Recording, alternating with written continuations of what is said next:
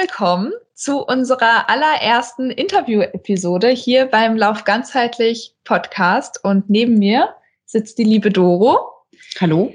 Äh, und der Tobi, per Skype zugeschaltet. Hi. So, wer jetzt die letzte Episode ganz aufmerksam gehört hat, der weiß schon, wer Doro ist. Da erzähle ich nämlich ein bisschen von ihr und sie weiß das zum Beispiel noch gar nicht, weil Nein. sie die letzte Episode noch nicht gehört hat, weil sie noch nicht online ist. Ähm, genau, deswegen ein super Interviewgast für die erste Episode. Doro ist äh, Mutter von drei Kindern, Ärztin und hat in dem letzten Jahr das Ultralaufen für sich kennen und lieben gelernt. Äh, und darüber wollen wir heute ein bisschen ausführlicher sprechen und ich freue mich sehr drauf. Schön, dass du hier bist. Ja, danke schön. Ich bin gespannt.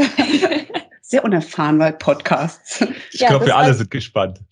Wir alle sind äh, gespannt hm. und äh, nicht ganz unerfahren mit Podcasts. Also wir werden dich hier. Schön, ihr fangt mich auf. wir werden dich hier gut durchleiten. Ähm, ich fange mit der ersten Frage an. Das ist ja die Frage, die hier erstmal alle gestellt bekommen. Ja. Was war denn in den letzten, sagen wir mal, Wochen für dich die lustigste, emotionalste, coolste, was auch immer Trainingseinheit? In den letzten Wochen. Ich, oder darf ich weiter zurückgreifen? Du darfst auch ja. gerne weiter zurückgreifen. Ja. Ähm, ich finde eine, eine sehr, sehr witzig und sehr bezeichnende äh, Laufeinheit war eigentlich meine erste Laufeinheit, wo ich wirklich mich mal getraut habe, wirklich, wirklich viele Höhenmeter zu laufen. Also sprich 1000. Das will man ja irgendwann mal machen und man interessiert sich, ob man das kann. Und das war in der Vorbereitung auf den äh, 13 Alpine Run. Und wir waren im Skiurlaub und sind jeden Tag mit dem Skibus die Straße zum Skigebiet hochgefahren und abends wieder runtergefahren und am nächsten Tag wieder hochgefahren und wieder runter. Und immer um 16 Uhr wurde die gesperrt, weil dann wollte ja keiner mehr ins Skigebiet. Und irgendwann habe ich mir gedacht, ich fahre die mal rauf und runter, ich laufe die mal. ja, und dann so äh, Stoder, Zinken, Dachstein äh, Gebiet. Mm, das ist einfach, diese Straße ist einfach reingesprengt in den Fels. Das heißt, die hat eine gleichmäßige Steigung. Die hat nicht, wie man Bergpässe so mit dem Rad kennt, mal so flacher Steigung, flacher Steigung, sondern die geht einfach gnadenlos hoch. Und dann bin ich das abends bin ich los, bin das gelaufen und ich glaube, die gesamte Einheit hatte mit rauflaufen und wieder runterlaufen und ähm, der Gesamtstrecke so 21 Kilometer und hatte dann wirklich diese 1000 Höhenmeter. Also am Stück. Bin auch zwischendurch mal stehen geblieben, habe aus einem Bach getrunken, weil ich natürlich nichts dabei hatte. Total unerfahren, eigentlich total irre. Bin wieder runtergelaufen und wir waren ja im Skiurlaub mit Familie und allem drum und dran und alles Nichtläufer. Und schon die letzten Kilometer überlegt man sich, ich muss jetzt nur noch runterlaufen, ich habe das jetzt geschafft, sensationell. Ich erzähle denen das gleich, was ich gerade gemacht habe. Und ich kam runter und es war unten so sonnig und alle saßen draußen. Und dann sagt die Schwägerin von meinem Schwager, als ich ankam und sagt, ich bin gerade bis hoch auf den Stoderzinken gelaufen und wieder runter. Und sie guckt mich an. Warum? Und ich dachte, ja, okay. Sie ist keine Läuferin. Maximales Unverständnis und dieses Warum? da habe ich gedacht, ja, lustig. diesen, diese Wahnsinnstour und statt dass sie da alle Standing Ovations mich begrüßen kommt. Bist du irre? Warum tust du das? Tobi, das fand ich sehr lustig. Tobi, hättest du Doro äh, gelobt? Wie hättest du reagiert? Äh, natürlich hätte ich sie gelobt. Die Frage ist noch, äh, war da Schnee auf der Straße? Ja, da war im oberen Bereich plattgefahrener Schnee, ja. Das ist wirklich auch so eine Straße, wo ich gedacht habe, wenn mir jetzt der Bus entgegenkommt, was mache ich? Stürze ich mich den Hang runter oder presse ich mich an die Wand? Weil so schmal war die. Also mit dem Bus, wenn man drin gesessen hat, hat man mal gedacht, huh, kriegen ja. wir die Kurve oder nicht? Ja, dann kannst du eigentlich nochmal 200 Höhenmeter draufrechnen für den Schnee. ja, stimmt. Mit dem Runterrutschen, ja, das kann ich mir gut vorstellen. Hattest ja, du damals krass. schon Trailschuhe? Nee, ich hatte keine Trailschuhe, ja, aber es war okay. griffig. Es war, es war so Kies gestreut, es war griffig. War okay. Ja, mega, krass. mega cool. Also ich hätte meinen Hut schon sofort vor dir gezogen. Ähm, aber das ist manchmal so, wenn, wenn die Familie nicht ganz weiß, was es bedeutet nee. zu laufen, dann. Keine ja. Vorstellung. Die haben gedacht, ich habe was vergessen oben und musste es holen, oder? das Ganze muss doch einen Sinn haben, aber nein, hat es nicht. Jetzt sagtest du, das war, äh, ist noch nicht so lange her. Wie bist du denn überhaupt zum Laufen gekommen? Weil du sagst, du bist unerfahren da hochgerannt und äh, ja, klingt das als war, ja, ja, das war in dem Moment schon so. Das ist jetzt, das ist jetzt schon ähm, ein bisschen her. Das war ähm, April 2018. Das ist schon mhm. länger her. Und das war so die erste wilde Bergaktion, die ich mal einfach so gemacht habe.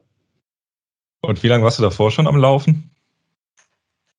Ähm, ja, also ich habe in der, in der Jugend, in der ähm, Schulzeit habe ich Leichtathletik gemacht. Das waren dann andere Strecken, da bin ich 800 Meter gelaufen. Dann ähm, sind wir auch mal da 10 bis 15 Kilometer gelaufen und das war da so das Vereinsgeschehen und so, das habe ich gemacht. Und dann, äh, ja, dann kam das Studium und äh, dann kamen die Kinder und dann habe ich eigentlich erst wieder angefangen mit dem Laufen. Ich würde so sagen, so 2013 etwa. Ja. Mhm. Warum? Das heißt, hat es mich dann irgendwie im Beruf und dann mit Kindern da wieder hingeführt. Ja. Hm? Das heißt, du hast zwischendrin, also Studium, erstes Kind, zweites Kind, drittes Kind, erstmal auch gar nichts gemacht. Studium, Berufsstart, in dem Job mit keine Zeit mehr für sich selber. Erstes Kind, zweites Kind. Dann habe ich schon wieder ins Laufen reingeschnuppert. Drittes Kind und dann bin ich durchgestartet. Durchstarten kann man es, glaube ich, echt ganz gut nennen. Magst du einfach mal vielleicht so ab diesem Zeitpunkt, wo du wieder reingekommen bist, also du sagst jetzt 2013, mhm. ähm, so ein bisschen erzählen, wie, wie auch so dein Weg äh, wieder rein war? Weil wir wissen ja, ich habe es ja jetzt in der Vorstellung schon gespoilert, dass du ja mittlerweile dann doch auch den ein oder anderen Ultra äh, vorhast oder schon gelaufen bist. Ja. Wie war so der Weg? Ich glaube, was es mir ein bisschen erleichtert hat, war dann, äh, du hast ja gesagt, ähm, ich bin Ärztin, also ich bin Kinderärztin. Und in der Klinik war so für Freizeit und äh, Training und lange Laufeinheiten, da war einfach kein Raum. Das war undenkbar, das wäre gar nicht möglich gewesen, äh, so auf diese Art Sport zu machen. Und dann bin ich in äh, die Praxis gegangen und äh, niedergelassen in der Kinderarztpraxis. Dann entsteht schon ein bisschen mehr Raum, was ja auch wichtig war, dann mit kleinen Kindern zu Hause. Ähm, und dann ähm, muss ich sagen, das ist so eine Geschichte, da hatten wir ein sehr, sehr ähm, ereignisreiches, intensives Jahr mit äh, schönen und weniger schönen Dingen. Das war 2015. Wir, also ich habe die Stelle gewechselt, mein Mann hat die Stelle gewechselt. Wir sind umgezogen, haben uns bis zum Lebensende verschuldet mit einem wunderschönen Haus, was wir uns gekauft haben. Die Kinder mussten dann äh, Schule wechseln und Kindergartenplatz wechseln und die Kleine war erst ein Jahr. Und äh, dann kam auch noch dazu, äh, dass es meinem Vater sehr schlecht ging. Und alle diese Dinge haben bei mir dazu geführt, dass ich irgendwie nach einem Kompensationsmechanismus gesucht habe mhm. Und äh, festgestellt habe, dass ich, wenn ich einfach rausgehe und äh, so ein bisschen so ähm, meinen Alltag hinter mir lasse und woanders, und das war dann eben in den Wald laufen und für mich unterwegs sein, äh, dass ich viele Dinge in meinem Kopf gut sortieren kann unterwegs beim Laufen, dass ich vieles gut reflektieren kann, dass ich mich ähm, ja entspannen kann und so ein bisschen runterfahren. Vielleicht das, was andere Menschen einfach wie selbstverständlich in der Badewanne oder auf dem Sofa tun. Das kann ich viel besser, wenn ich äh, Ruhe um mich habe, wenn ich Natur um mich habe. Ich meine, mein Berufsalltag sind ganz viele Kinder, ganz viel Lärm, äh, hohe Dezibelzahl und mein Alltag zu Hause dann mit den kleinen Kindern war auch Lärm, Action und dann läuft man in den Wald und es ist einfach ruhig. Und das, das tut so gut und äh, das habe ich dann immer mehr gebraucht. Gerade wo so viel war, was ich auch zu verarbeiten hatte, da, da hat mir das gut getan. Mhm. Ja, das, das war der Sinn dabei. Läufst du dann mit Musik oder ohne?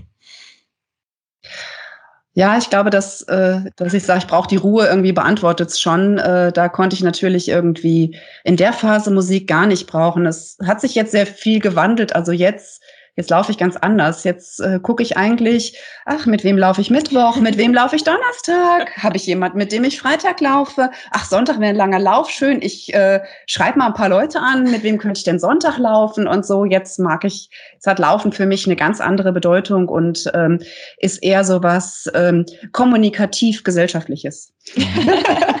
Tabea ja, weil die kennt es. Vor allem, weil du jetzt gerade, ohne es zu wissen, einen super schönen Rückschluss auf die letzte Episode gebracht hast. Also, ah, okay. Äh, richtig schön. Nee, weil du hast mich ja auch so ein bisschen dazu angestichelt, so mit anderen zu laufen. Das war ja, ah, ja. auch nie so ganz meins, bis du in mein Leben getreten bist. Ah, tatsächlich. Oh, schön, das freut mich.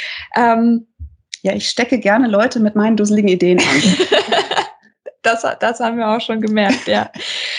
Du hast ja eben schon gesagt, du, da war so ein bisschen Unverständnis, als du da den Berg hoch und runter gerannt bist. Äh, wie war das denn, als du angefangen hast mit dem Laufen?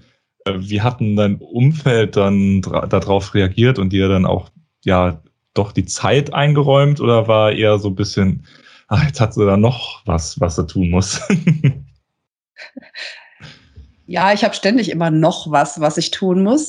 Ähm, aber es ist letzten Endes äh, für uns ähm, und für meine Familie eine Win-Win-Situation. Ähm, ich brauche diese Bewegung, ich brauche die Gelegenheit, mich auszupowern. Ich brauche es auch eben, um mich wieder runterzufahren.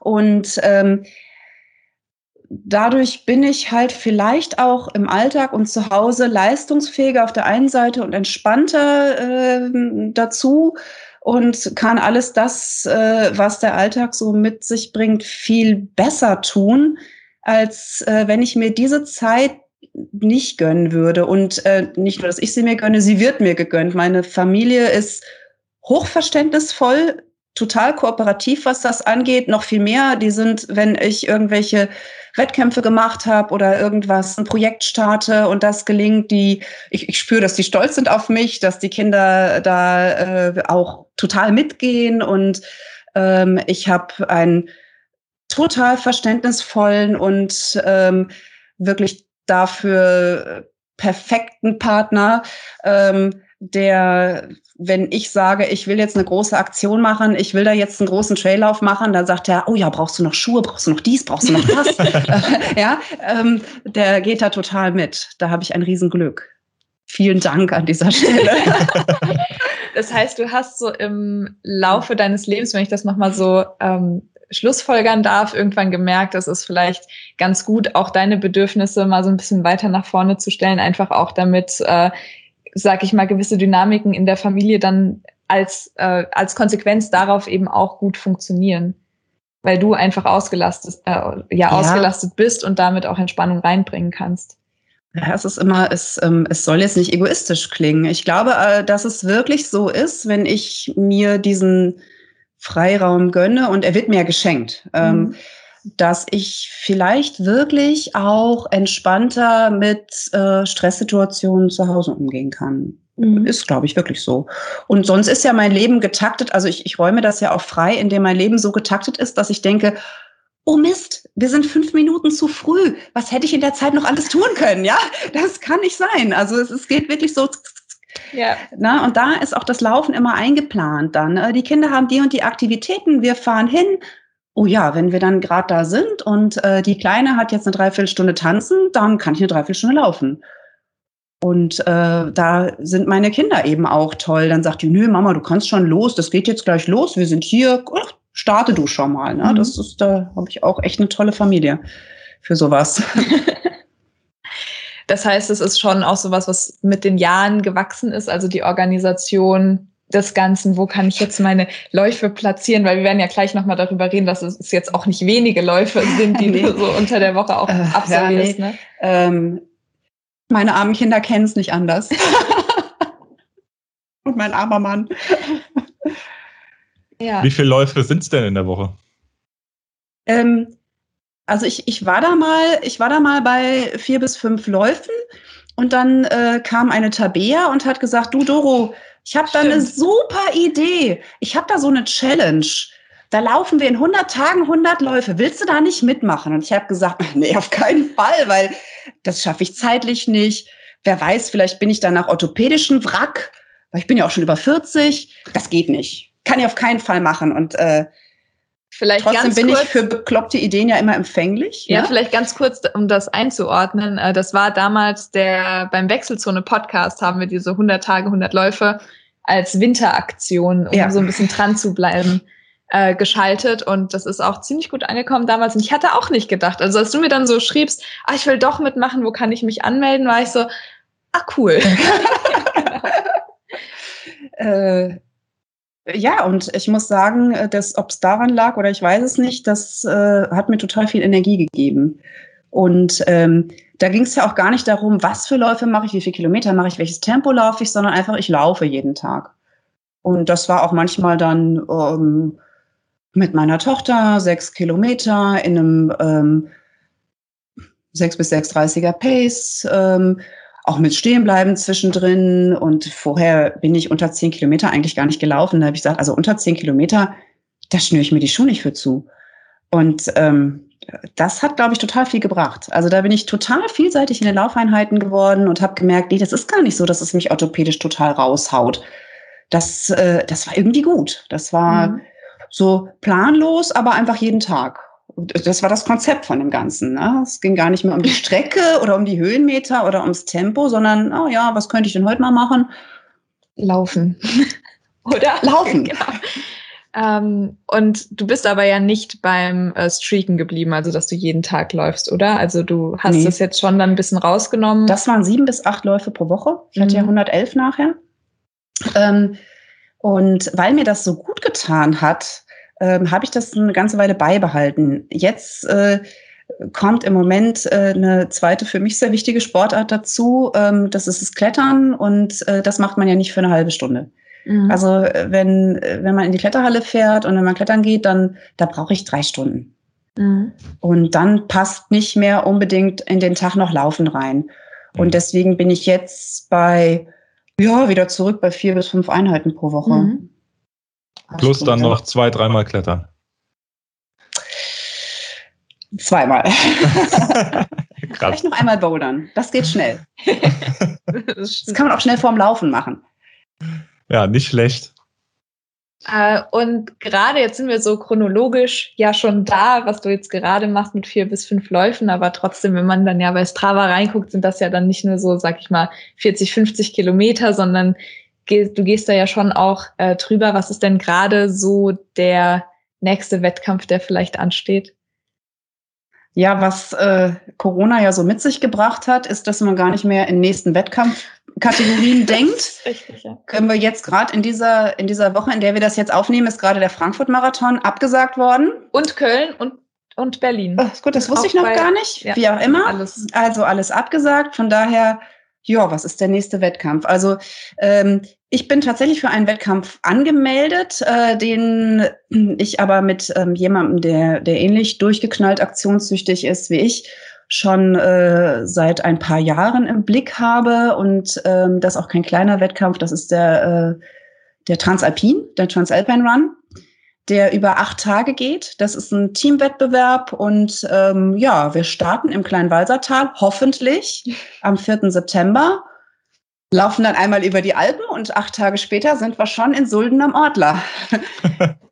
und das ist dann mit jedem Tag laufen, unterschiedliche Etappen und ein, glaube ich, wahnsinnig tolles Rennen und ein Erlebnis und ein Punkt, den ich in meinem Leben echt unbedingt mal machen wollte.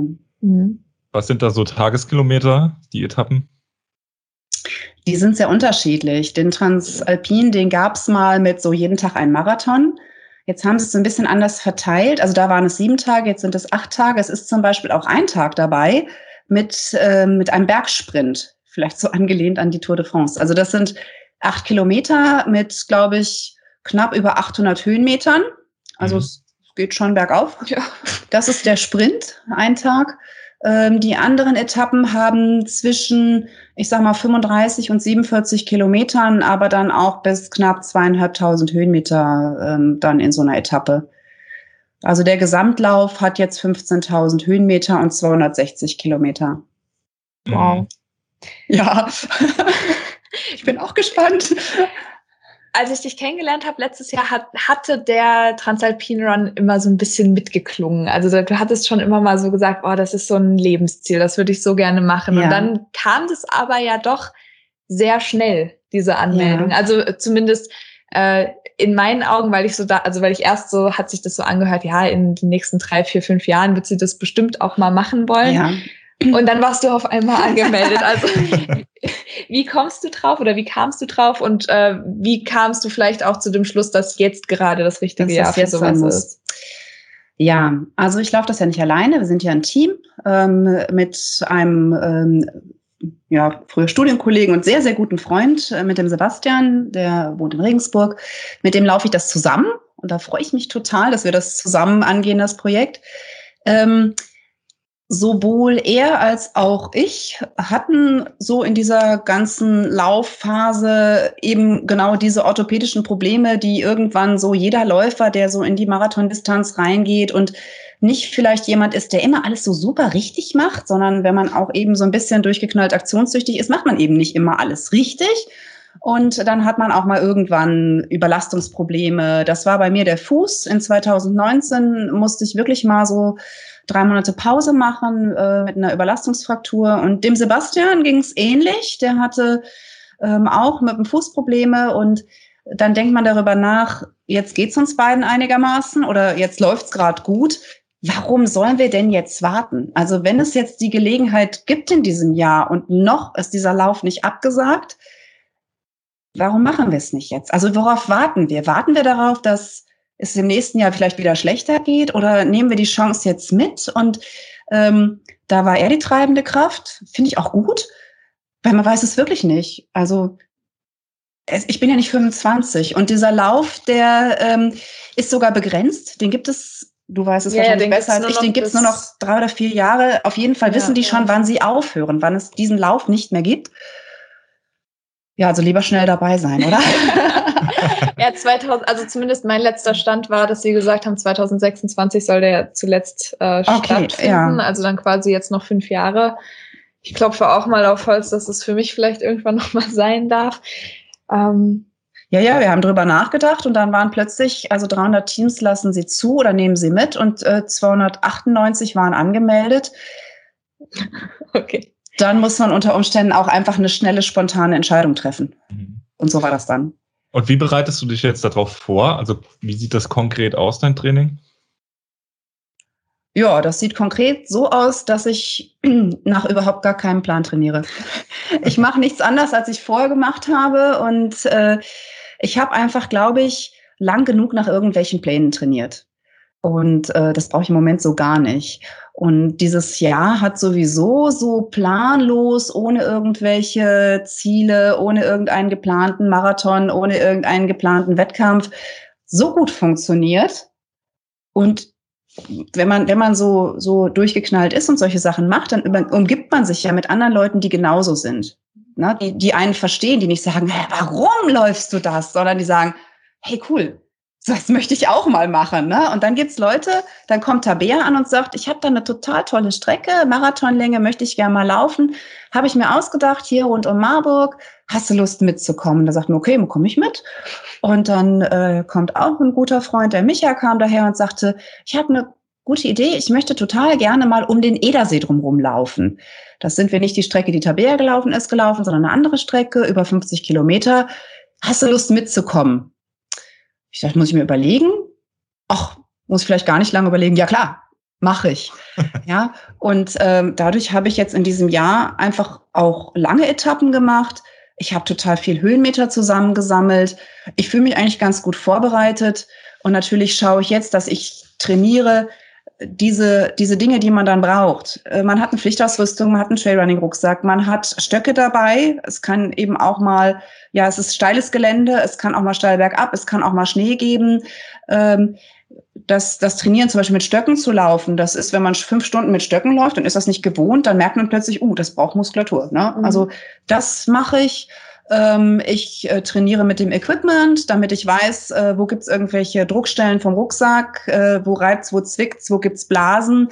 Ähm, ich habe mit meinem Teampartner, mit dem Sebastian, eine Trainingseinheit im Bayerischen Wald gemacht, wo wir wirklich auch mal zwei Tage direkt hintereinander unterwegs waren. Das zeichnet den Transalpin ja aus, dass man den Marathon gelaufen ist und trotzdem am nächsten Tag wieder am Start steht, um nochmal einen Marathon zu laufen. Also das muss man irgendwie können, dieses am nächsten Tag wieder dabei sein, auch wenn was weh tut irgendwo. Das haben wir zusammen trainiert. Da habe ich dann auch noch mal ein bisschen intensiver mich mit Downhill beschäftigt Das ist in Marburg gar nicht so leicht zu trainieren. Also wirklich einen alpinen Downhill zu laufen, schwierig. Aber ja, das ist das Training, weil jetzt ist August und ähm, der Lauf ist im September und viel Zeit ist nicht mehr und dann kommt noch der Familienurlaub dazwischen und jetzt muss es einfach laufen mit dem, ja. was ich jetzt habe. Aber ist der, ist der selbst versorgt? Nee. Oder gibt es da Verpflegungspunkte? Es gibt Verpflegungsstationen. Okay. Jetzt nicht wahnsinnig viele, nicht irgendwie wie Frankfurt-Marathon alle zweieinhalb Kilometer oder alle fünf, sondern es gibt dann auf der 47 Kilometer Etappe zwei bis drei Verpflegungsstellen. Mhm. Da stehen die dann irgendwo mitten auf dem Berg mit ihrem Wagen und haben Getränke und Essen und alles, was man so braucht. Verpflegung, ja. Die müssen ja auch irgendwo da hochkommen, ne? Das finde ich immer so spannend bei so Etappen wie die. Das ja, die stehen dann da plötzlich auf dem Berg. Ja. Stelle ich mir auch spannend vor, ja. Mega. Jetzt hast du eben ähm, davon gesprochen, dass du ja auch schon viel nach Plan trainiert hast und so weiter. Und ich äh, darf das mal auch vorwegnehmen, weil äh, ich weiß ja auch, dass du ganz gerne auch mal tief stapelst. Du hast ja auch durchaus schon Läufe gewinnen können oder sehr gut abschneiden können an der einen oder anderen Stelle. Das heißt, gerade auf der Marathondistanz äh, bist du ja hier lokal auch äh, heißt das Koryphäe? Also man kennt dich halt zumindest, ja. Ähm, als Doro das erste Mal in meinem Laufkurs stand, da hatte ich auch ein, ein bisschen Angst, weil ich auf einmal jemanden trainieren sollte, der in meinen Augen halt hier war und ich bin noch so voll ähm, jung dabei im, im Laufen. Ähm, aber da stellt, also klar wird das ja damit einherkommen, dass du wahrscheinlich unheimlich viel nach Plan trainieren musstest und unheimlich viel auch Tempo trainieren musstest, um ja. das aufrecht zu erhalten. Jetzt sagst du, du hast es irgendwie genug gemacht, bist jetzt 2021 dann auch irgendwie schon zwei Ultras gelaufen. Woher kommt da der Wandel? Ähm, ich glaube, das sind ein bisschen die äußeren Bedingungen. Das, da hat bestimmt auch ähm, der Corona-bedingte Wettkampfmangel mitzutun. Und äh, das hast du ja auch erlebt. Man, man möchte ja irgendwas. Man möchte ja Projekte haben. Ne? Man möchte nicht einfach so vor sich hinlaufen. Natürlich auch, ja. Also das ist auch wichtig. Aber ähm, man möchte ja auch irgendwas starten. Also man möchte ja irgendwelche verrückten Ideen umsetzen oder äh, irgendwie sich neue Ziele stecken. Und äh, dieses, dieser Wandel in Richtung Ultra, ja, das war eben, dass andere Leute so wie der Micha oder wie du Ideen hatten, lass uns mal das und das laufen. Ähm, also ein richtiger Wandel war es nicht. Es war eine Entwicklung. Ja, es war eine Entwicklung und irgendwie vielleicht ähm, äh, Suche nach neuen Projekten und äh, genug Leute um einen herum, die auch solche Ideen entwickelt haben, wo man dann einfach sagt, verrückte Idee, ja klar, bin ich dabei. auf jeden Fall, kannst auf mich zählen. Ja. Und ähm, was sind da so Unterschiede jetzt vom Marathontraining oder ja dann zu diesem, ich nenne es jetzt mal laissez-fairen Training, was du dieses Jahr machst? Ja. Also ein Freund von mir nennt das Training Naturale. Ich finde diesen Ausdruck total toll. Also das trifft es so, ne? Oh, was mache ich heute, was mache ich morgen? Das fühlt sich einfach gut an. Ähm, ich bin ja vorher hier auch äh, im Verein gelaufen äh, für Blau-Gelb Marburg mit einem Trainer, der sagt, jetzt steht das und das an, wir trainieren dies und das und gibt die Einheiten vor. Und äh, für den ersten Marathon habe ich nach dem Buch von Herbert Steffni trainiert. Da hat man sowieso einen zehn Wochen Plan. Den hängt man sich an den Kühlschrank und guckt, was mache ich heute. Oder dann bin ich im Winter ähm, auf, äh, auf die Bahn in die Halle gegangen. Da, das sind dann 3000 Meter Läufe, die dann im Frühjahr äh, gelaufen werden. Also schnelleres Zeug, auch mit einem Trainer, der gesagt hat, heute machst du dies und das. Und dann äh, macht man das auch. Ne? Dann hat man irgendwie mal äh, zwei, drei Jahre mit Plan trainiert, hat äh, die 3000 Meter Zeit verbessert, hat die Marathonzeit verbessert, hat die Halbmarathonzeit verbessert und äh, dann ist auch irgendwann gut, ne? Dann mhm. hat man das alles mal gemacht und dann möchte man sich auch noch was Neuem umschauen. Und ich bin total absoluter Bergfan. Mhm. Und äh, diese Trail-Geschichten und überhaupt der erste Traillauf, das fand ich so sensationell. Da geht's gar nicht mehr um Pace, da geht's auch um das Landschaftliche, da geht's auch um Technik. Ne? Das laufe ich ganz anders. Ähm, diese Übergänge Run and Hike oder, oder Downhill zu laufen, ohne dass man am nächsten Tag die Treppe nicht mehr rauf und runter kommt. Ähm, da entwickelt man sich weiter. Ne? Und ich mhm. glaube, ich habe genug nach Plan trainiert. Ich finde Training Naturale eine total tolle Geschichte. Es wird sich auch etablieren, glaube ich. Ja, danke, José. wird sich durchsetzen. Das Training Naturale. Ja. Ähm, es würde mich jetzt einfach interessieren, wenn jetzt, sag ich mal, Corona wäre jetzt sofort vorbei und der Frankfurt-Marathon würde starten und du hättest vielleicht auch gar keinen Transalpin-Run. Würdest du äh, dann trotzdem eher bei Trails Richtung Ultra bleiben oder würdest du dann auch nochmal sagen, ah komm, dann laufe ich jetzt vielleicht doch nochmal einen Marathon strikt nach Plan? Also schlagen da so zwei Herzen in deiner Brust oder bist du eher schon so, dass du eine Tendenz hast, was du schon lieber machen würdest, wenn du jetzt beides könntest? Also im Moment, in diesem Jahr, äh, vermisse ich dieses Training nach Plan mit dem Tempodauerlauf, mit den, mit den intensiven Einheiten, mit irgendwelchen äh, viermal 4000 Meter Intervallen im Marathontempo und auf die Uhr schauen ständig und die Pace muss stimmen. Vermisse ich gerade nicht.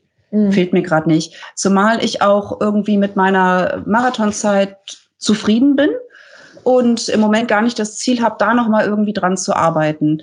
Ähm, ich glaube, mir steht's eher so nach neuen Projekten. Wenn der Frankfurt Marathon jetzt stattfinden würde, ähm, ich hatte in diesem Jahr noch nicht den Entschluss gefasst, den mitzulaufen. Und wenn da zeitgleich irgendwie zum Beispiel ein Vulkantrail-Marathon ist, da ist wenn da Zeit am gleichen Tag halt ein Vulkantrail-Marathon ist, in, für einen ganz kleinen Verein, in einem ganz kleinen Ort, würde ich den auch laufen. Spoiler, den gibt's und wir sind noch, glaube ich, beide Noch gibt es ihn. Ne? Ich habe noch nicht gehört, dass er, äh, dass er nicht stattfindet. Ja, ja Tobi. ich gucke hier gerade so verliebt in mein Pad und, und merke, ich äh, gucke auch nur drauf und habe gar nicht gelesen. Haben wir den Faden verloren? Nein, nein, nein, wir verlieren keine Fäden, wir haben jetzt gar keine. Ähm, ja, Naturale. Nee, was ich jetzt auch noch ähm, spannend fände, wäre so diese, du hast ja gesagt, dein zweiter Sport ist ja das Klettern. Mhm. Ähm, da bist du ja auch noch gar nicht so lange dabei. Nee. Ähm, hast du das Gefühl, dass das auch fürs Laufen förderlich ist, dass dir das da was bringt oder ist das so komplett? Glaube ich nicht. Interessanterweise gibt es ganz viele ähm, kletternde Läufer und ganz viele laufende Kletterer. Das äh, ist vielleicht ein Phänomen, was es nicht nur in Marburg so gibt, wobei ich das woanders nicht weiß, aber hier gibt es das, ähm, dass ich in der Kletterhalle immer wieder Leute treffe, die ich vom Laufen kenne. Plötzlich stehen beim Lauftreff irgendwelche Kletterer und äh, ich habe ja auch schon hier Kletterer fürs Laufen infizieren können. Ähm, ich glaube, das passt sehr schön zusammen. Das eine ist so der das, das, das Technische und Athletische und äh, Kraft, aber auch ähm, Athletik und Balance und äh, diese, diese Planung auch beim Klettern, ja, wenn ich das gut mache und das lerne ich erst noch, dann weiß ich meine nächsten drei Züge, dann überblicke ich das. Ähm, da entwickle ich mich hoffentlich in die Richtung. Und ähm, beim Laufen ähm, ist es vielleicht nicht anders. Ich weiß ja schon, wenn ich in Downhill laufe, ist mein Kopf schon zehn Schritte weiter. Mhm. Also sollte er sein. Ich gucke nicht mehr auf meinen Fuß hier vorne. Ich muss nicht mehr planen, wo setze ich den auf. Äh, da kann ich das und in der anderen Disziplin lerne ich das. Und ich glaube, dass äh, das, was man beim Klettern an Stabilität, Rumpfmuskulatur, was man so aufbaut, ähm, einem im Berglaufen total viel weiterbringt. Also das passt irgendwie zusammen. Ja. Mhm ist vielleicht nicht zufällig so, dass so viele Kletterer laufen und so viele Läufer klettern. Ja, das, also das Gefühl habe ich ja auch. Das scheint ja auch irgendwie so. Yoga gehört da auch noch so ganz. Yoga gehört da auch mit äh, rein. Die machen alle Yoga. Ich habe es ja auch schon diverse Male probiert. Und Tabea wird auch klettern. Das weiß sie nur noch nicht. ja, wir haben ja quasi das, schon ein, ein, Date in der Wir haben schon ein Date. Auf, ähm, also für, Erstmal fürs Bouldern, ne? Ja, das machen wir. Äh, ich finde das mit dem Klettern auch ganz spannend. Äh, wie ist das so im Kopf für dich? Also dieses, ja, also was macht das mit deiner Psyche, wenn du kletterst? Ähm, ja, das, das Klettern, der, der Reiz beim Klettern ist vielleicht auch, und sowas hat man auch beim Laufen manchmal, dass man so Momente hat, wo man denkt, ach du Scheiße, das war jetzt keine gute Idee. Hm, hätte ich das wirklich tun sollen? Also gibt's ja beim Laufen auch. Ne? Man ist unterwegs, man ist irgendwie auf Kilometer 30 in Frankfurt unterwegs und denkt, oh, war das jetzt wirklich eine gute Idee? Äh, Gibt es beim Klettern auch. Und manchmal muss man Situationen ähm, überwinden, Angst überwinden oder äh, sich selber irgendwie am Schopf wieder aus dem Loch ziehen, in dem man gerade ist. Das gibt's beim Laufen, das gibt's beim Klettern. Und äh, das sind Angstmomente beim Klettern, wo man denkt, okay, ich werde jetzt fallen. Also ich, wenn ich, wenn ich diesen Schritt jetzt nicht schaffe, dann werde ich jetzt fallen, vielleicht werde ich mir wehtun. Ähm, das kann passieren. Und dieses, dieses Angst überwinden und äh, selber diesen ähm, sich retten, ja, das gibt es beim Klettern. Und es gibt's auch beim Marathonlaufen. Also ich habe eine Situation im Marathon gehabt, wo ich gedacht habe, nee, ich höre jetzt auf, geht gerade nicht mehr. Also hier, hier höre ich jetzt auf. Und dann hat es in meinem Kopf gearbeitet. Ich bin weitergelaufen und mein Kopf hat unglaublich gearbeitet und dieses Mentale dabei. Ähm, und ich bin das weitergelaufen letzten Endes. Und ich glaube, das sind diese Dinge, die bringen einen nicht nur für den Sport weiter, die bringen einen fürs Leben weiter, dass man die Erfahrung macht, ich bin in einer Grenzsituation, ich bin in einer fast ausweglosen Situation und ähm, äh, bin jetzt gerade, fühle mich bedroht ich komme da aber raus. Und das sind die ganz großen Momente. Das muss nicht ein ganz großer Lauf sein, aber das sind die ganz großen Momente, wo man nachher nach Hause fährt und denkt, das ist nicht perfekt gelaufen. Ich bin nicht von A bis Z nach Plan durchgekommen. Nee, ich bin in eine ganz brenzlige Situation geraten. Und ich bin da irgendwie wieder rausgekommen. Und dann geht man mit einem ganz anderen Gefühl nach Hause. Wenn alles glatt läuft, ja, schön. Ne? Mhm. Aber wenn es nicht glatt läuft, und das ist beim Klettern total oft so, es, es läuft gerade nicht so, wie ich es mir vorgestellt habe, und man kommt da raus, dann fahre ich nach Hause und denke, Schaka. Geil. Das war gut. Ja. Das war richtig ja. gut. Ich meine, du, du kennst es, ne? Ich, ich habe dich, glaube ich, mal einen Halbmarathon, äh, weiß ich gar nicht, ob ich noch so freundlich war zum Schluss. Äh, ich habe dich irgendwie weitergeschrien. Und ja. das sind die großen Momente. Und wenn die, die, die Bestzeit nachher nur zehn Sekunden schneller ist als die davor, aber das ist ja der große Moment, wo man, wo man was geschafft hat, was man zwischendurch wirklich selber für unmöglich gehalten hat. Mhm. Ja, ja, da hast du recht. Sind das auch dann die Momente, die dich deinen krass strukturierten und krass vollgepackten Alltag schaffen lassen? Ja, vielleicht. ja, wo du das jetzt so sagst, das, das könnte sein. Ja, dass, äh, dass man weiß, ähm, wenn es jetzt schon so aussieht, als würde es jetzt gar nicht hinhauen, ähm, ein paar Mal habe ich es schon doch hingekriegt. Also irgendwie weiß ich schon, Situationen zu lösen, die am Anfang nicht so augenscheinlich lösbar sind. Mhm. Ja, könnte helfen. Hm? Gute ja. Idee eigentlich. Wir haben den Bogen gespannt. Ja, ja mega. Äh, das klingt auf jeden Fall ja, also ich glaube, das, was du sagst, spricht ganz vielen äh, aus der Seele. Und ich glaube, oder eher die Frage an dich, ist das das, was dich auch am Laufen hält? Weil, wenn ich das jetzt richtig durchgerechnet habe, ist das jetzt dein neuntes Laufjahr, dein acht, achtes oder neuntes Laufjahr, wenn du 2013 angefangen hast. Äh, Wie, wieder eingestiegen. Oder wieder also eingestiegen. Immer gerne Ausdauersport gemacht. Hm, dann muss es ja, sag ich mal so, das eine oder die zwei Dinge geben, die dich auch im Laufen halten und die dich auch immer wieder motivieren. Was meinst du, was sind so die, die Dinge oder das eine, gehört das vielleicht auch so dazu, dass du einfach immer wieder merkst, ja, ich kann das, auch wenn ich nicht glaube, dass ich es kann, oder gibt es da noch was anderes?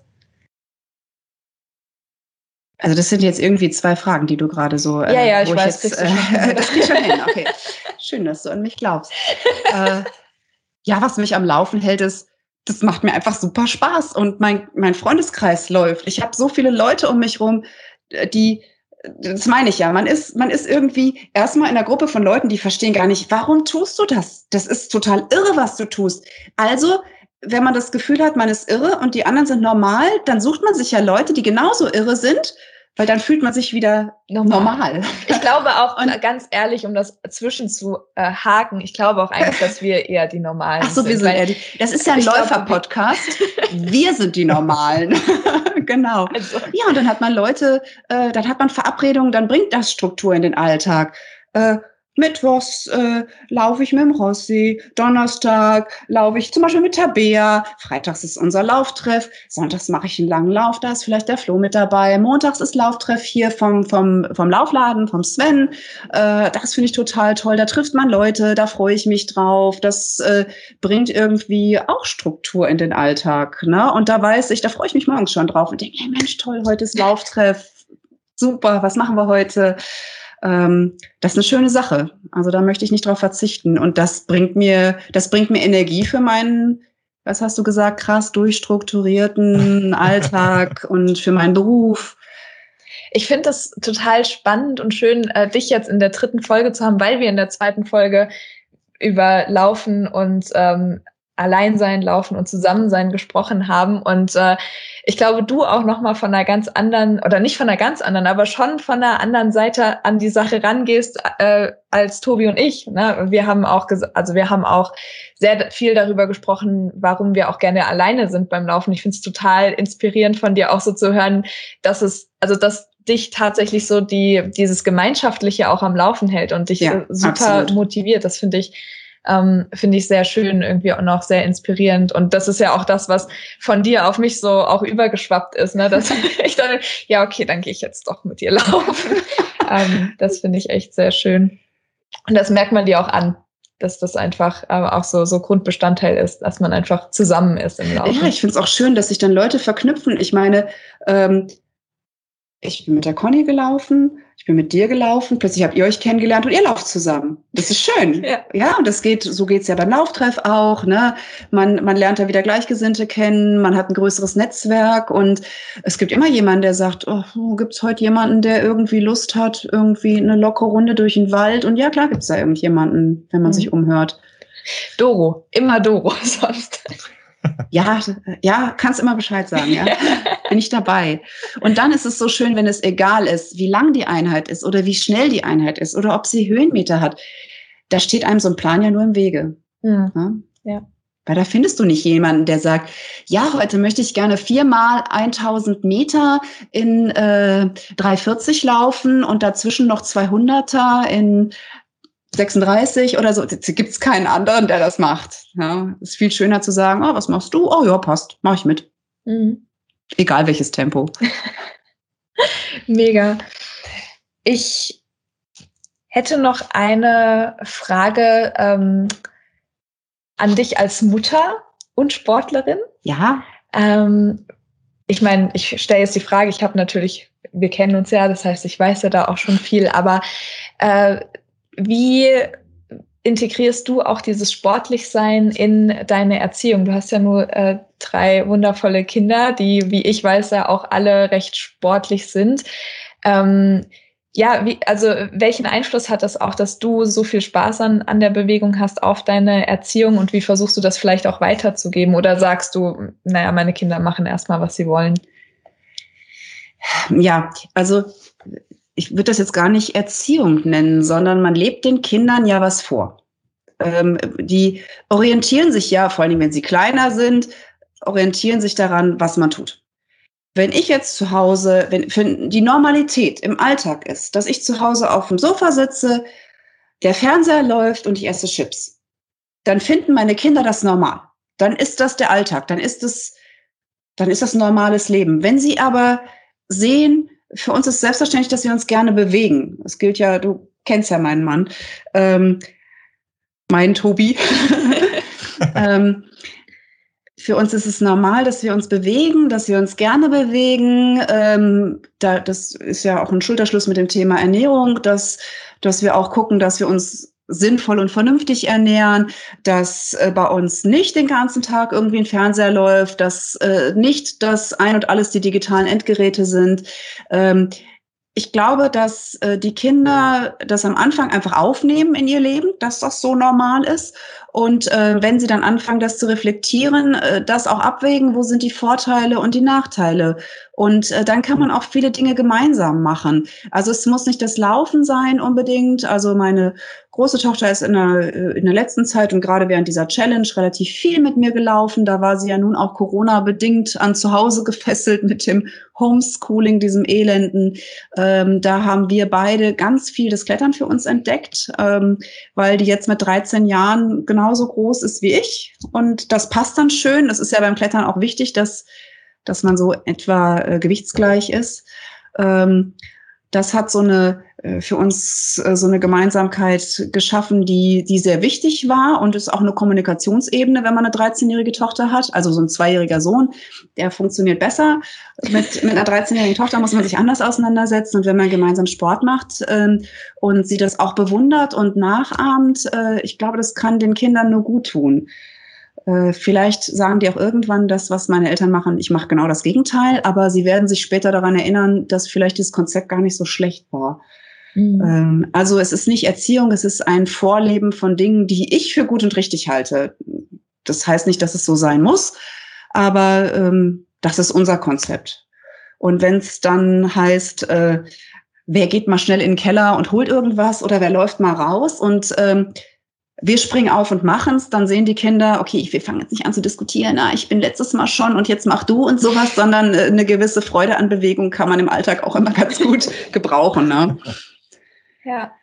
Ja, ich finde das auch irgendwie total schön, auch, äh, also ich kenne das ja aus meiner Jugend, sag ich mal, ne, wenn man auch, wenn, wenn man in dieses schwierige Alter kommt als Kind, äh, dann auch so eine Ebene hat mit der Mutter, wo man vielleicht auch nicht oder als generell mit den Eltern, äh, wo man vielleicht auch nicht jetzt super viel reden muss, sondern ne, also mit meiner Mutter war das ähnlich, dass wir viel ähm, dann Ausdauersport zusammen gemacht haben. Und das fand ich, fand ich damals schon ziemlich cool. Ähm, und also ich frage mich halt nur, was, was wäre jetzt, wenn deine Tochter ganz anders wäre, wenn sie sagen würde, boah, Mama, nee, bleib, bleib mir weg mit deinen Laufschuhen. Ja. Äh, meinst du, das wäre ein Problem oder? Ähm, Im Moment laufen wir gerade gar nicht zusammen und ich habe überhaupt nicht vor, sie irgendwie zu überreden oder zu sagen, hey, komm, lass uns mal irgendwie, sondern äh, es ist eher so, sie kommt auf mich zu und ähm, sie weiß, dass ich jederzeit bereit bin, mit ihr irgendwie Sport zu machen, sei es Laufen, sei es Radfahren, sei es Klettern oder Inlinerfahren oder was uns gerade eben so einfällt. Ähm, sie macht auch ganz andere Sportarten, äh, wo ich wirklich völlig begabungsfrei bin. Ähm, also so sowas wie Wakeboard fahren. Also, ich habe das wirklich ausprobiert. Ich glaube, nee, ich meine, man muss auch nicht alles machen, aber ähm, vielleicht finden die Kinder das auch irgendwie äh, ganz spannend, so ein bisschen verrückt durchgeknallte Eltern zu haben als so, so Standardeltern. Also wenn die Eltern irgendwie in 13 Alpine Run zusammenlaufen, ähm, das kann man schon auch unter Jugendlichen mal vorzeigen. Ne? Guck mal hier, das sind meine Eltern, die sind verrückt. Das ist vielleicht auch gar nicht so uncool. ja, das ist wohl richtig, ne? Ja. Und wenn sie Sportarten macht, die ich nicht kann, ich bin voller Bewunderung. Also Johanna, das ist meine mittlere Tochter, die kann Rad schlagen, die kann einen Kopfstand, einen Handstand, eine Radwende. Auch da bin ich vollständig begabungsfrei, was Turnen angeht. Wirklich. Ähm, ich bewundere das total. Super finde ich das. Ja. Und die können auch alle total gut schwimmen. Also mein Mann kann gut schwimmen, meine Kinder sind super Schwimmer. Also ich, ich schwimme wie ein Fischstäbchen. Also ich halte mich über Wasser. mit Stolz. Das kann ich sehr gut nachvollziehen. Der Mensch gehört einfach nicht aufs Wasser oder ins Wasser oder um Wasser rum. Ich hatte jetzt einfach dieses, dieses Bild im Kopf, wie Doro in einem Fischstäbchenkostüm oben auf dem Wasser einfach nur treibt. Nein, ich fahre ja gerne Rennrad. Ich laufe gerne und beides kann ich auch. Und dann gibt es Leute, die sagen, ja, wieso machst du nicht Triathlon? Schwimmen. Ja, wieso meine ich Triathlon? Dann habe ich gesagt, ich hätte vielleicht auch in so einem Pulk von Radfahrern, hätte ich vielleicht auch ein bisschen Angst. Ne? Also wenn ich alleine auf der Straße, ne, fühle ich mich sicher. Aber wenn ja so viele auf einmal losfahren und äh, da ist ja mein Mann auch charmant und sagt, nee, nee, wenn du aus dem Wasser kommst, da bist du ganz alleine. da sind nicht viele Leute auf dem Rad. Ne? Passt schon. Hat er recht. Ja, hat er recht. Ja, ich meine, warum auch was aufgeben, wo du sehr gut drin bist, um wieder aufs Laufen zurückzukommen? Ähm, da, also ja, wie gesagt, ich, äh, ich, ja, also wir sind ja auch sehr liebevoll hier miteinander im Podcast, von daher darf ich das, glaube ich, sagen, dass ähm, ich schon, also du bist schon so, so ein Vorbild für mich. Ja, ich meine, du bist ja jetzt doch ein paar Jährchen älter als ich und äh, durchaus. Unwesentlich. älter, aber auf jeden Fall. Ich deine Mutter sein, aber ist egal. äh, wesentlich leistungsfähiger. Also nicht, ja, im Sinne von, du bist einfach doch noch mal eine Nummer schneller und ich finde es total bewundernswert, eben auch äh, zu sehen, wo es hingehen kann, ne, wo es auch hingehen kann, mit einem festen Beruf, mit vielleicht auch äh, Kinderchen und so. Also das, das finde ich schon einfach beeindruckend, auch ähm, ja, was du so rausbringst und was du auch äh, ausstrahlst. Das finde ich immer für mich auch äh, sehr entspannend, weil ich mir dann immer so denke, oh, ich bin 26 Jahre alt, Doro ist 42. Und damit 42 ist das Leben noch nicht zu Ende. nee, Darf oder was wolltest du sagen? Nein, nein, nein, nein, nein. okay. Ähm, die Erfahrung zeigt, an dieser Stelle höre ich auf zu reden. Jetzt kann ich es nur noch schlimmer Wenn du sagst, das Leben ist mit 42 noch nicht zu Ende, was würdest du denn wünschen, äh, dir wünschen, was mit 52 so, ja, gerade passiert? Ich erkenne, das ist die Schlussfrage. Ja, das ist richtig. Soll ich die noch mal schöner ausformulieren, dass du dich mal so reinfühlst? Nee, ich finde, das hat der Tobi hat jetzt so einen wunderschönen gemacht, Bogen ne? gespannt, dass ich das direkt aufnehme. Ja. ja. Ähm, ich laufe ja auch mit einer ganz lieben Freundin, die 52, 52, 53 spielt keine Rolle ist, ähm, die ich total bewundere, weil die so super läuft und weil die so super klettert und das alles auch mit so einer Begeisterung macht und auch so viel an mich abfärbt. Ähm, deswegen denke ich, gerade Laufen ist so ein Sport. Ich meine, das ist ja hier ein Lauf-Podcast. Hier sind ja nicht alle 24, denke ich, die das verfolgen. Laufen ist ein Sport, ähm, der, der geht irgendwie immer bei dem Dreizinnenlauf zum Beispiel. Da sitzt man nachher bei der Siegerehrung und sieht da Leute aufs Podest steigen in der W60, in der M70. Die sind diesen irren Lauf mit äh, 17,5 Kilometern, aber 1350 Höhenmetern auf so einen Berg äh, gelaufen. Und man sitzt da voll Bewunderung und denkt, boah, toll, also das geht. Oder beim Frankfurt-Marathon war, glaube ich, der mein zweiter Frankfurt-Marathon, äh, Deutsche Meisterschaften. Ähm, steht neben mir am Start äh, eine Dame, die gestartet ist, ich glaube auch in der W65. Und da gibt's ja immer die Blöcke, da weiß man ja, wir laufen jetzt hier in der Zielzeit zwischen äh, 3 und 3,15, ähm, die dann sagt, ja, ihr Ziel ist eine 3,07. Und ich stehe neben mir und denk, oh, Wahnsinn, das schaffe ich nicht. Ja, und Finde ich super. Also ich glaube, beim Laufen, da geht noch ganz lange ganz viel und äh, da spielt Alter eine ganz unwesentliche Rolle. Und toll ist, wie man sich auch so zusammentut. Da fragt keiner, hey, wie alt bist du denn? Nee, wir laufen zusammen und spielt gar keine Rolle, ob die Tabea viel jünger ist. Ähm, die läuft trotzdem mit mir. Und deswegen äh, denke ich, das ist so wirklich, das, das spielt wirklich keine Rolle. Da spielen diese zehn Jahre auch keine Rolle und keine Ahnung was ich in zehn Jahren für Projekte habe. Ich hoffe, irgendwelche durchgeknallt aktionssüchtigen Projekte. äh, ja, das heißt, also ich finde, das ist eine sauschöne Antwort, weil es zeigt ja eigentlich nur, dass du mit, mit dem, wie es jetzt gerade ist, schon ziemlich zufrieden bist. Ja. Und das darf ja. auch einfach gerne zehn Jahre so weitergehen. Wenn das darf auch so 20 Jahre so weitergehen und äh, vielleicht ähm, ja, ich glaube, das hat der Sebastian gesagt, mit dem ich jetzt in Transalpin laufe. Der sagt, sein Ziel ist, ähm, den, der, mit dem bin ich Regensburg-Marathon gelaufen, ähm, den Regensburg-Marathon zu laufen in der M70. Und dann vielleicht aufs Podest zu laufen. Ja, das ist ein super Ziel.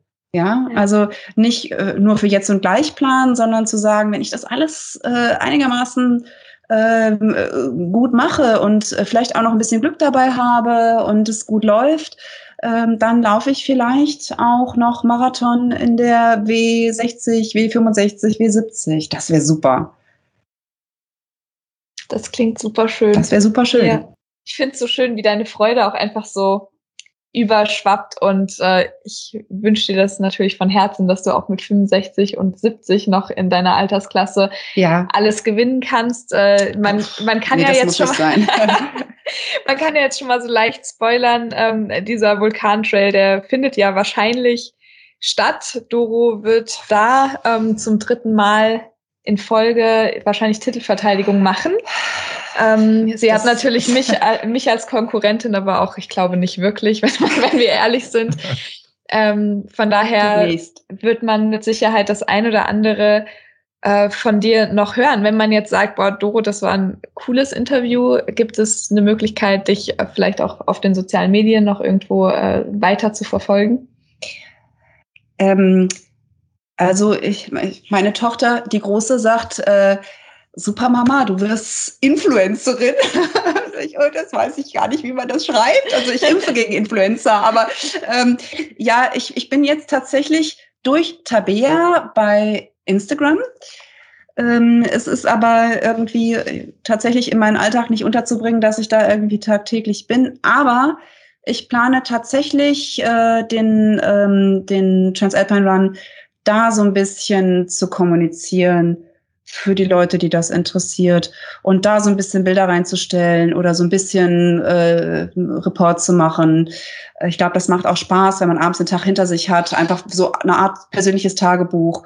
Und die Leute, die hier sind und äh, die das mitverfolgen, äh, denen so ein bisschen, das so ein bisschen mit denen zu teilen. Mhm. Ja, wir sind ja dann schon fast nah dran, wenn die Folge rauskommt. Ich würde sagen, die Shownotes packen wir auf jeden Fall dein Instagram, vielleicht auch Strava. Oder ist das eher privat? Das weiß ich gar nicht. Also das, nee, nee ist es gar auch. nicht. Ist es gar nicht. Ja, Strava auch. Ja. ähm, ja. Tobi. Ich, be ich bedanke mich, Doro, für deine Zeit, dass du dir die Stunde Zeit genommen hast und so aus deinem Leben erzählt hast, trotz deines, äh, wie sagst du, Training Naturale und äh, deinem getakteten Alltag. Das, äh, ja, vielen Dank. Ja, habe ich gern gemacht. Die Tabea hat mir versprochen, dass sie dafür jetzt mit mir laufen geht. Genau, wir haben jetzt noch einen Lauf vor uns. Äh, Freue ich mich auch schon sehr drauf. Und ja, wenn euch die Folge gefallen hat, dann äh, gerne fünf Sterne bei iTunes. Und ähm, ich würde sagen, Doro, schön, dass du da warst. Ähm, und alles, alles Schuhe Gute an. für den Transalpine Run. Dankeschön.